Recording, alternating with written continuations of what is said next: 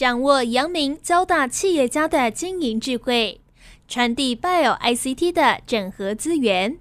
帮您找出成功者的制胜之道。阳明交大帮帮忙，要帮大家的忙。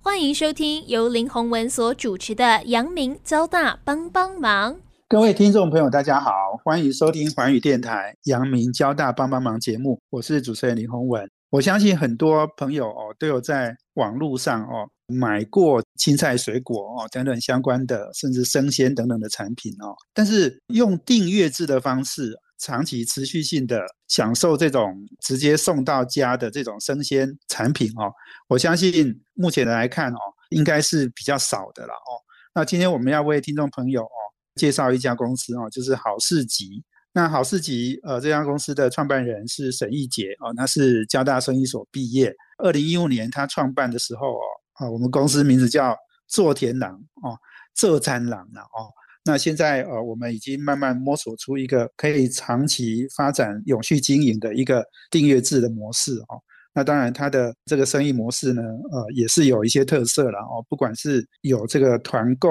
然后有一个大的这个采购量哦，跟 Costco 的服务哦，是有一点类似哈，用会员制的方式，哦而且是有结合了企业跟社区型的团购哦。那这种 model 呢，我相信是我们好市集哦，目前一个很特别的地方哦。所以我们今天就要邀请好市集的创办人沈义杰。跟听众朋友来分享哦，他是怎么走到今天摸索出这样的一个比较创新，而且是比较能够长期发展的一个生意模式。我们欢迎沈义杰跟听众朋友打一个招呼。各位听众朋友，大家好，我是沈义杰，欢迎义杰来上我们节目哈。哎，其实你很年轻哦，二零一五年创立到现在六年，那已经慢慢走出特色来哦。是不是来先来跟我们谈一谈哈？就是好市集哈，现在主要的生意模式，跟大家做一个简单的介绍，好不好？呃，其实创业已经七八年了，从在学校的时候就在做了。那二零一五年其实是那时候刚从这个交大生意所毕业。其实好市集的这个模式啊，主持人提到是所谓的订阅制。订阅制大家脑中想象的，其实呃，其实有分两种啊。第一种是所谓的，比如说你可能固定每个月希望它配送到你家，这是一种。那我们走的其实是另外一种，也就是所谓的会员服务订阅，就有点像是像 Costco 一样，就是你每年都缴年费，然后 Costco 呢，就是在这年你缴年费的这个期间当中呢，它会提供你，第一个是你可以呃入场嘛，你可以买到超值的产品，那可能当然规格可能是比较属于这种比较量比较多的规格。那好事集其实做的，我简称就是类似好事多这种线上的模式。那今天我们上面的会员其实也是一样，他们付的是每个月的这个会员费，然后呢，他可以享受到最接近产地直购价的一个价钱。除此之外呢，因为我们一开始是从这个生鲜产品来切入这个市场，所以很多时候其实对消费者来讲，他希望能够试吃，所以他只要成为这个订阅的会员之后呢，他也可以享有每个月的试吃的服务。所以他可以从我们众多的产品里面去选，他这个月想要试吃什么，我们就是产品不用钱寄到他家让他试吃。那当然会员会支付这个运费。所以我们的模式其实我们比较不把自己定位在所谓的电商或是零售业，我们比较把自己定位在所谓的会员服务，就是会员今天支付我们服务费，那我们想办法在我们可以提供最大的这个服务范围里面，去帮助会员取得最接近产地的价钱，并且能够用最方便的方式。尝试到我们平台上面的新品，是你刚刚提到那个 Costco 哈，我相信很多听众朋友应该很熟悉了哈，因为像 Costco 是大家缴年费，哈，一年大概一千多块嘛哈，那你进去 Costco 你会发现，就说哎，Costco 因为它的东西买的时候量很大，所以它就比较便宜，哦，这个当然是比市面上的价格应该是好了哈。哎，我们 Costco 在台湾经营的非常好，在全世界也都很不错哈。所以我们的 model 是比较像 Costco 这样每个月收月费。我们要收多少的月费？呃，其实如果呃大家去看 Costco 它的财报，其实会发现它的产品本身进货价跟卖给消费者的零售价中间其实只跌了十二个 percent 的利润空间上去而已。但是其实最终 Costco 每年赚的这个钱啊，其实是来自于订阅费。它其实中间产品所叠的这个成本，到最后其实是刚好 cover 它的营运支出而已。所以其实 Costco 最终想的是怎么样透过会员费来赚钱，那把大部分的利润回馈给消费者。那这样子其实大部分的人，大当今天是家庭采购或是营业用采购的时候，你就会第一个想到去 Costco 嘛，因为买到一定的量，你在外面买还要便宜，因为你是会员。所以我们就是类似这样的 model，对不对？对，只是我们是线上的这个版本，希望是未来能够陈列的商品是比 Costco 更多。其实我一直觉得 Costco 是非常成功的 model 啦，哈，因为他没有想过说哈要从产品上赚钱，而是从服务的这个部分哈去收取年费哈赚钱哈。我觉得这个 model 其实是很聪明的一个模式啊，哈，因为大家都很精打细算，你要赚到的是用服务来赚钱，所以你当初创办的时候你就这样想？其实并没有。因为最一开始也提到，我们也做了大概七年左右的这个时间。最一开始的时候，我们也是走很传统的这种从产品本身去赚钱的模式。那当然，从产品本身赚钱的模式就有非常多种。基本上我们能尝试的其实都尝试过。因为刚提到我们是从这个生鲜蔬果开始切入，那我们希望说能够帮助小农去媒合到更多的消费者。所以最一开始，因为那时候我们还是学生，刚创业的时候。所以那时候我们主要是透过校园团购的方式在进行。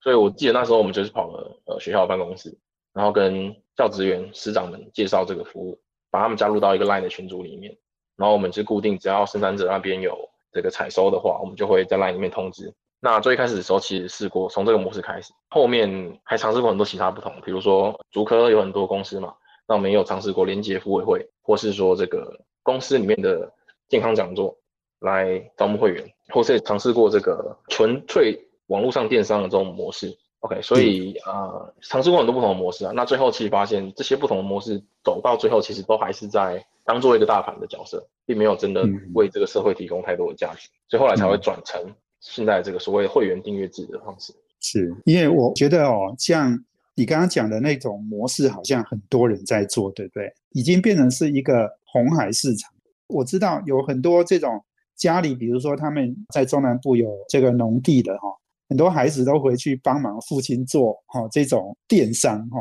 然后在网络上卖哈。所以你以前就是走这条路，可是你后来不走这条路了。对，因为其实仔细回想起来，刚主持人提到很多中南部的小农或是二代回去都要帮忙做网络上这块嘛。那其实以我们的角度来讲，如果我们做类似的。模式其实并没有提供太多额外的价值嘛，除了我们可能有一些会员在我们身上之外，其实没有其他的服务价值，不论是对他们或是对会员来讲。没错哦，但是你大概这样子做了多少年才转到现在这个模式？其实我们是从去年才开始转这个模式，其实中间也做了，嗯，应该有五年左右吧，经历过不同的阶段。那其实当然这个过程并不是说没有累积。不论是你的会员原本就会支持你的会员嘛，不论你走什么模式，那或是说你的供应商的累积，或是你团队的这个累积，其实它都是有累积性的。只是说对于市场的穿透性来讲，走原本的模式，它的力道就不够，因为你没有差异化。就是跟一般消费者来讲，他会觉得，哎，我可能去全年买也差不多嘛，没有太大的不同。呀，所以其实哦，我觉得创业哈，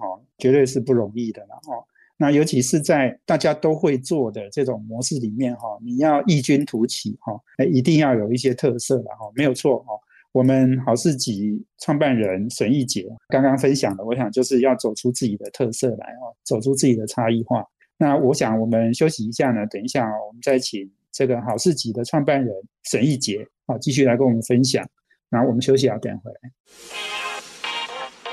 这是环宇广播。FM 九六点七，欢迎回到华语电台阳明交大帮帮忙节目，我是主持人林宏文。我们这节目在每周三的晚上七点到八点播出。我们在脸书上呢也有阳明交大帮帮忙的粉丝团，可以同步获取我们节目的资讯。那我们现在的节目呢都在 Pocket 上面上架哦，大家可以 download 来听哦。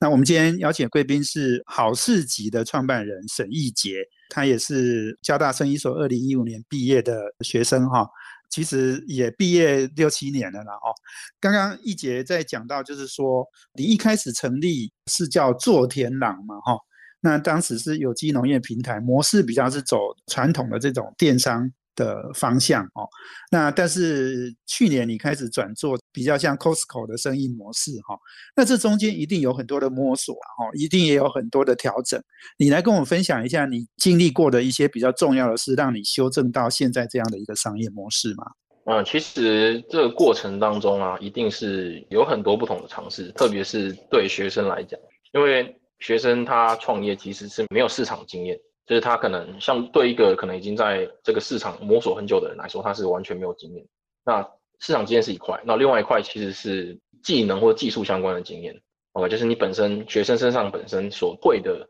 这种技能，不论是这个业务技能，或是网络行销技能，或是说服团队的技能等等，这个东西对学生其实也是没有的。所以其实除了刚刚主持人提到的，在经营这个事业过程当中，除了商业模式本身之外，还会碰到自身本身一些不足，遭遇的困难。针对这种呃商业模式的调整，其实最一开始的时候，因为也提到嘛，我们对产业是不熟，我们资源是有限。所以刚刚其实有提到，我们一开始是从这个校园团购的方式切入，因为对学生来讲，其实校园是离我们最近的一个可以接触到的资源。那时候呢，我们就想说，哎，我们怎么样透过校园的团购来累积第一波的能量，也就是所谓消费者的支持跟供应商的连接。所以那时候呢，我们就刚刚提到，我们就弄了一个群组嘛，然后我们跟这个教职员介绍我们的服务，去慢慢累积这个消费者等等。那其实在这个阶段呢，碰到一个困难是说，第一个是这样子的模式，其实相对的它的的量是不大的，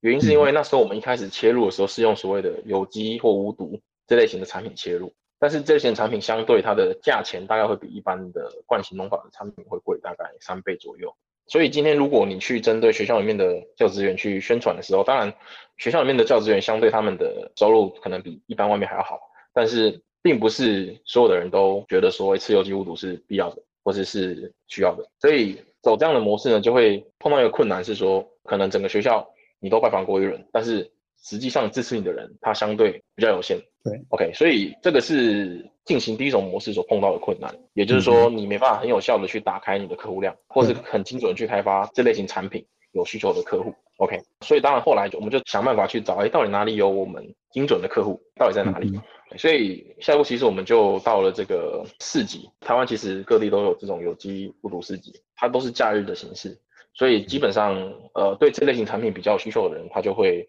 假日都去那边做采购。OK，所以我们呢那时候就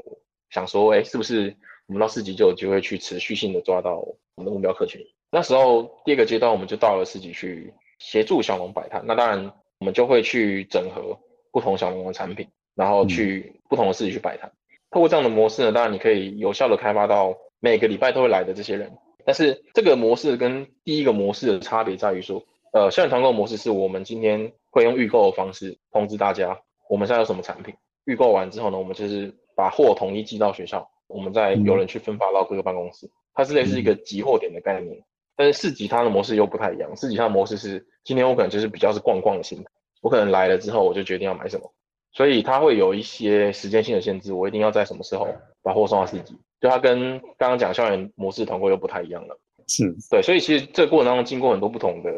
呃场域或是模式的转变嘛，所以嗯，后来我们就呃要去开发公司的这种妇委会，所以当然也透过一些比如交大的关系等等去开发了一些组合这边公司的妇委会。当然妇委会其实都蛮支持的，就在一开始的时候其实都有一定的量存在。嗯但是这个模式它并不长久，原因是因为对妇委会的负责人来说，他可能就是他本来公司的员工嘛，那可能只是因为刚好那一届轮到他来负责，对，所以他可能会觉得说，有有如果你他他要持续性的帮你这件事情，会有点麻烦，对，因为也经常会换人，所以所以最终当然最好的方式还是你要想办法把这些不论是透过怎样的模式，你要想办法让支持你的这些消费者对。转到网络上面去，让他可以持续性的跟你发生关系。即使易姐你在讲这个过程哈，我感觉到就是说学生创业好像就是有它的局限哈，这跟我以前听过很多这个学生创业哈，他们的题材哈，然后他们运用的资源真的就是比较还是从学生的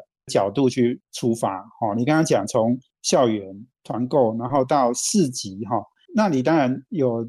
做到企业，这个可能是我们校友也有帮忙的哈，所以这个可能就是。在这种摸索的过程，慢慢的你才摸索出你的经验来，对不对？也就是说，对于学生创业来讲，其实想的是身边有什么资源可以用，而不是从一个比较高的角度去思考这个市场到底需要什么。所以我觉得这是学生创业跟相对在一个产业或是在这个社会上比较经验的创业团队，它格局的不同。学生有的是热情跟不怕死啊，所以呃，很多时候。一个学生团队能不能成功，我觉得很大一部分是看一开始这个学生团队到底把目标定得多高，当然，你可能目标定很高，但是你可能还看不清楚到底这个市场长怎样，那其实也没关系，因为你持续的去探索、去摸索，你总是会摸头大象一样，总有一天会知道这大象的全貌是什么。对，那你刚刚讲到就是说，我们从校园团购，然后到摆摊市集，哈，然后再到这个公司的服务委会，好像这样的摸索还没有结束，对不对？应该还有再下一步，对不对？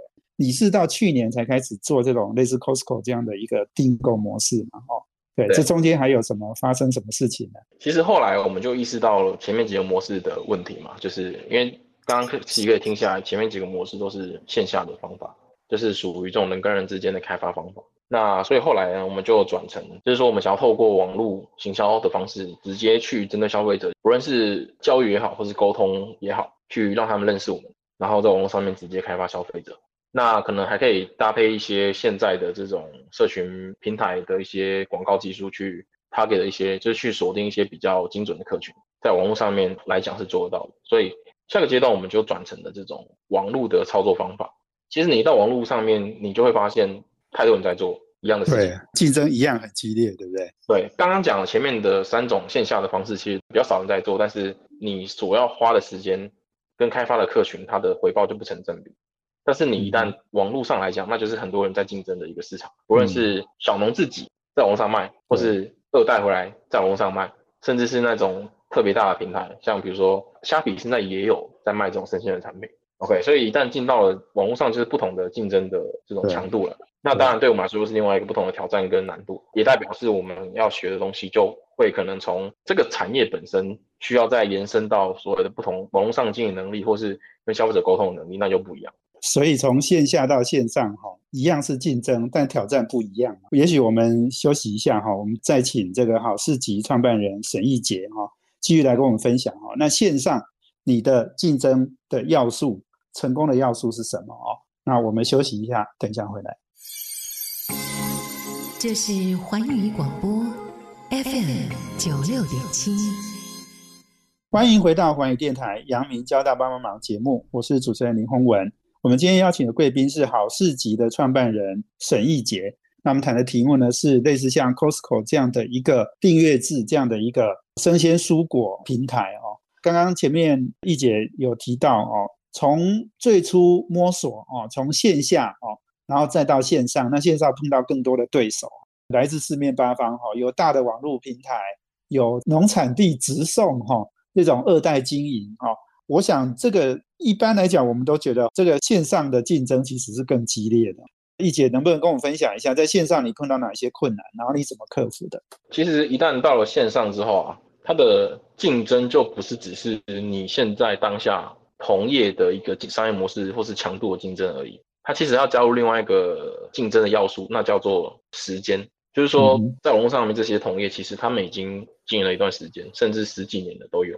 所以其实一旦时间拉长来看，他们在消费者心中已经建立了很久的这种品牌印象。OK，那其实这是另外一个很重要的竞争强度了。也就是说，对我们来讲，我们刚切入网络市场的时候，其实第一件事情要想的就是我们到底跟同业的差异是什么？因为这么多同业已经在网络上做了十几年，甚至更久，那。消费者是心中的第一名，也就是说会买有机无毒农产品，这些消费者心中第一名、第二名已经有人选了。所以第一件事要探讨的是，我们通过网络怎么去让人家知道我们的定位有什么差别。那当然那时候我们不懂这些东西啦，所以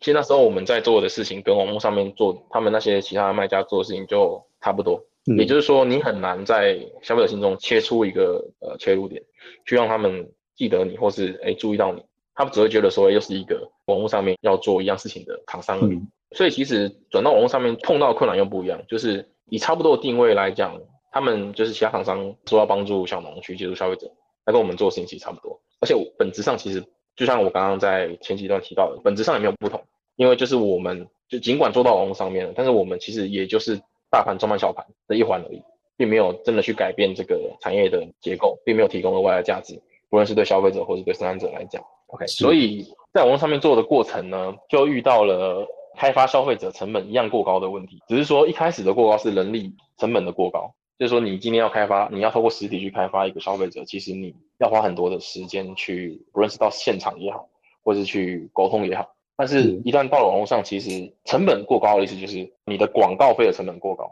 你要花非常多的广告费，你才可以开发到一个新的消费者来尝试你的产品。这样的问题就导致我们，因为那时候其实也才刚毕业没多久，然后就会遇到另外一个问题，就是所谓的广告成本的问题，因为那会牵涉到你整个企业的周转周转率等等，或是这些消费者到底买了第一次之后会不会跟你回购，这是站在开发客人所碰到的困难。另外一个困难其实是在网络上面，特别是生鲜农产品。其实消费者很容易遇到的问题是，今天产品寄到他们那边之后，会有损坏的情形，或是拿到产品之后发现，可能运送过程当中已经有被撞到，或者失温等等，这些状况其实都很容易发生。所以一旦走到网络上面，就会碰到这种品管跟运送过程当中怎么去确保说它的运送品质。所以这个也要花很大的力气哈，去调整，对不对？对，它就跟线下的模式不同，因为线下你是可能你有人送货，或是你亲自货全部先寄到一个集运点，然后你理货之后才处理，那当然这种状况就容易许多了。所以到线上一旦切这个市场之后，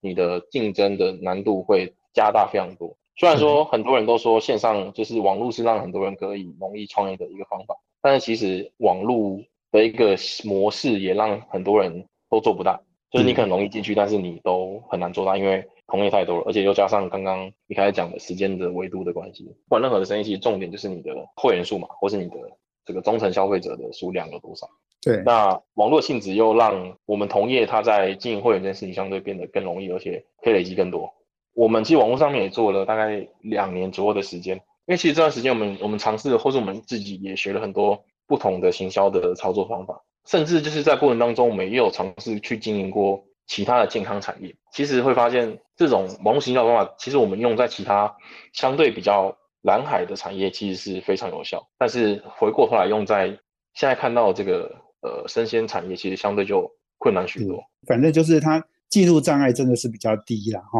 感觉大家都能够进来这样子啊。但是做得好的哦，其实反而是不多的哈。所以其实刚刚易姐你在讲哈，我我看到你的资料是说，我们现在我们员工有十五个人。那我们啊，目前有是不是累积有五千多个人在我们的平台上面买过东西？哦，那另外每个月是营业额做到两百多万了哦，所以这个其实已经是一定的一个规模了。要走到这个规模，其实真的就是你摸索了五六年才走到这样的一个规模的。嗯，就是也是透过前面很多不同模式的累积啦。因为刚刚有提到，我们现在其实转做所谓的订阅制嘛。那其实有些会员其实一路看我们从小走来。可能从我们最前面的摆摊那时候就看着我们走过来，所以他也知道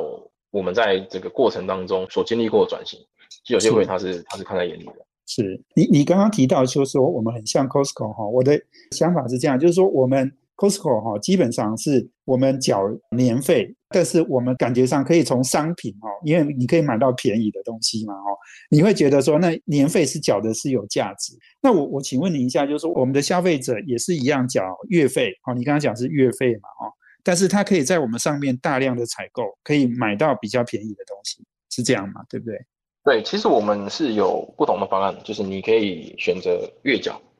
你可以选择年缴。那年缴当然就是会比较便宜嘛，就是等于说年缴会多送一个月的意思。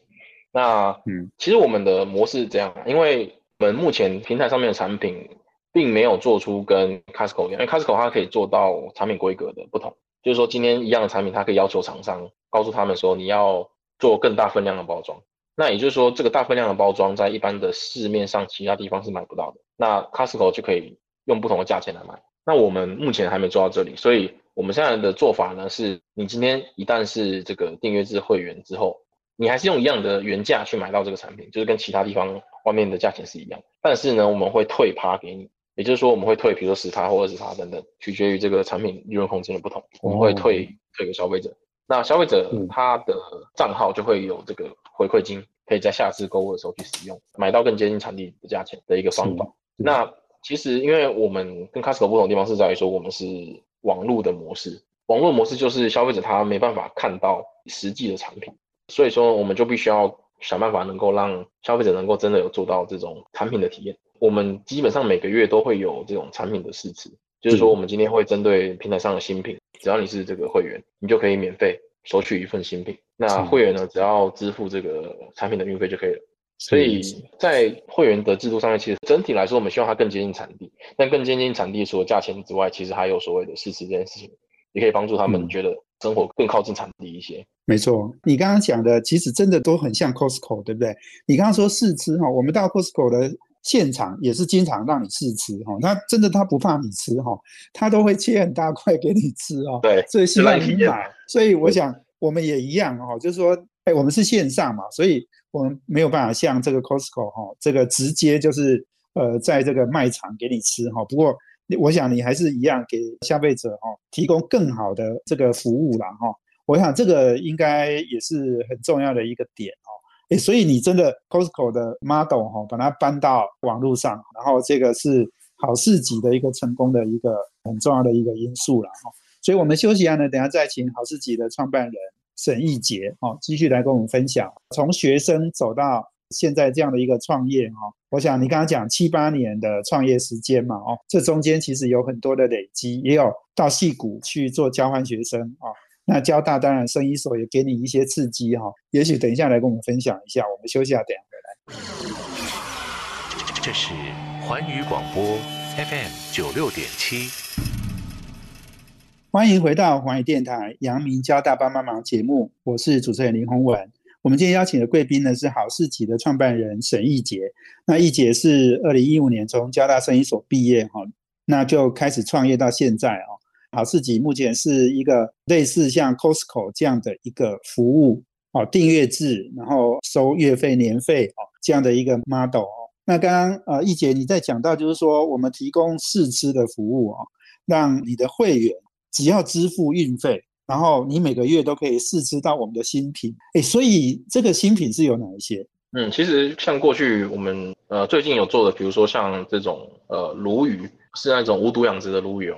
或是说像这种呃天皇椒，像有些品相其实是我相信大部分的人可能在超级市场是没有办法没吃过。嗯，对，天皇椒，天皇椒是以前日本天皇在台湾殖民的时候吃的香蕉，叫天皇椒，它是一个特殊的品种。刚刚讲的是水果，那比如说也有那种冷冻食品，像那种水饺，其实也有。所以其实能够试吃的产品的多样性是会越来越多，因为我们会不断开发新品。其实这边最特别的地方是在于说试吃的这个策略啊，它是。让我们会员能够每个月不断回来消费的一个方法，因为嗯试吃的这个心理，那时候我们所规划的一个心理层面的一个感觉是，今天消费者他只要支付运费，但是他付了钱，所以我们就会在整个购物过程当中，透过线上的方法去问会员是否要加购其他产品，像比如说我们我们可能他在买这个鲈鱼的时候，我们就问他是不是要加购什么其他的套组等等，那消费者这时候会有一个心态。就是说，哎，我已经付了运费了，那我再买其他产品也是免运了，那干嘛不